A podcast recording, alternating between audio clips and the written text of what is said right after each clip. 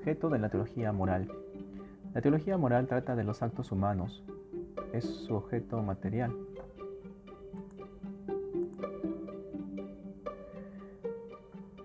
Existen otras ciencias que tienen el mismo objeto material como la historia, la psicología, la ética, etc.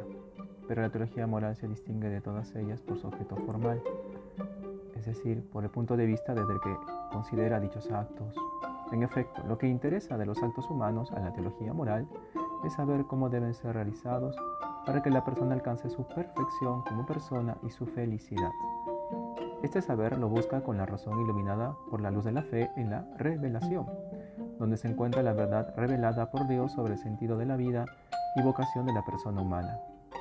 Don Tomás de Aquino dice que la teología moral es la parte de la ciencia teológica que procediendo según los principios revelados, estudia la ordenación de los actos humanos a Dios como fin sobrenatural.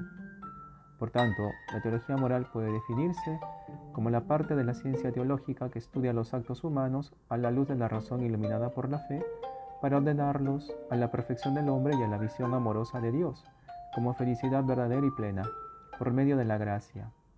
O también como la reflexión científica a partir de los datos que ofrece la revelación sobre la actividad moral humana como respuesta a la vocación cristiana.